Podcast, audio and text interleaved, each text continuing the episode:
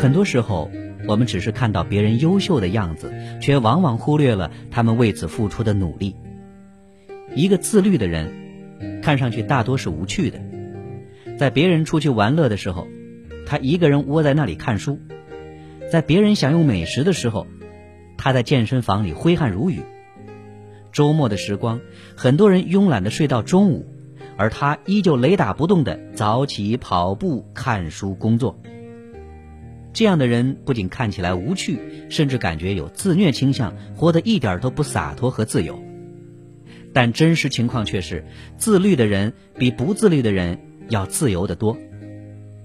如果你总是随心所欲，讲究及时行乐，不知道努力，别人玩你也在玩，别人努力你还在玩，依旧放纵自己，那么如此不自律的你，现在看似是自由。但是你会发现自己越活越没有自由，没有了选择的资本。心有志向的人，往往是一个自律的人。重庆谈判中，蒋介石曾对秘书陈布雷说过：“毛泽东不可轻视，他视烟如命，但他知道我不吸烟后，在同我谈判期间，竟绝不抽一支，对他的决心和精神，不可小视。”自律的人，既可怕又可敬。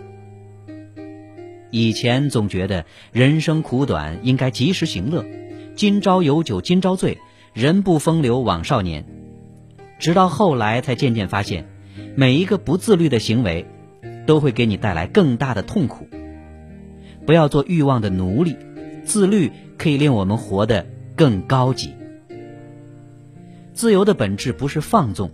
不是无所不为，而是自律之后的舒畅，是有所为有所不为。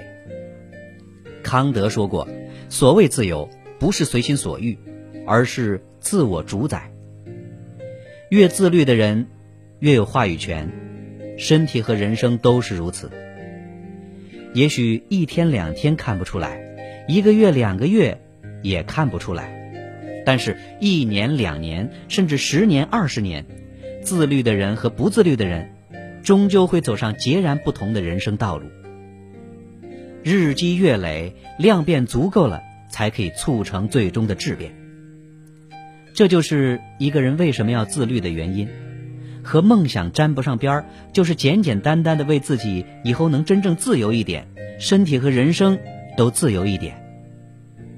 越是自律的人，越明白自己真正想要的是什么。所以他才不会把大把的时间和精力白白浪费在无意义的事情上，而是真的把碎片化时间都利用起来，用来成长自己。所谓的优秀，背后都离不开自律的身影。一位名叫沈华的老爷爷走红网络，七十岁的时候开始健身，坚持二十七年的他，体格健壮，完全不像一个近百岁的老人，大家都喊他。华仔华叔，沈老每天的作息时间非常规律，从不超过晚上十点睡觉，早晨四点多就起床活动身体，每天下午到健身房报道。他的同龄人很多都已经不在了。沈老说：“现在健身和运动是我最好的好朋友。”七十多岁的沈华最初进健身房，总遭遇很多白眼，很多人会觉得。他一大把年纪了，肯定坚持不了多久。可现实是，很多年轻人只是健身房的过客，而沈华却用二十年的坚持和自律，变成了为人所熟知的肌肉爷爷。日本作家村上春树从三十岁开始写作，至今已有近四十个年头，创作了大量作品，经典又高产。他写作有个习惯。每天只写四千字，四百字一页的纸，每天写到十页就停下来。另外，他每天都会拿出一个小时的时间来跑步，雷打不动。正是这种高度的自律，让他有精力能够持续产出优秀的作品来。商业大佬们的自律性更是可怕。李嘉诚取得事业成功的多年后，依然坚持每天晚饭后看英文电视，不仅看。还跟着大声说出来，怕自己落伍。每天临睡前坚持看书阅读。同李嘉诚一样自律的商界大佬有很多。世界首富比尔盖茨几十年来坚持每周至少看两本书。很多时候不是优秀才自律，而是你自律了，才会变得越来越优秀。而那些自律的人，往往连老天爷都不忍心辜负他们。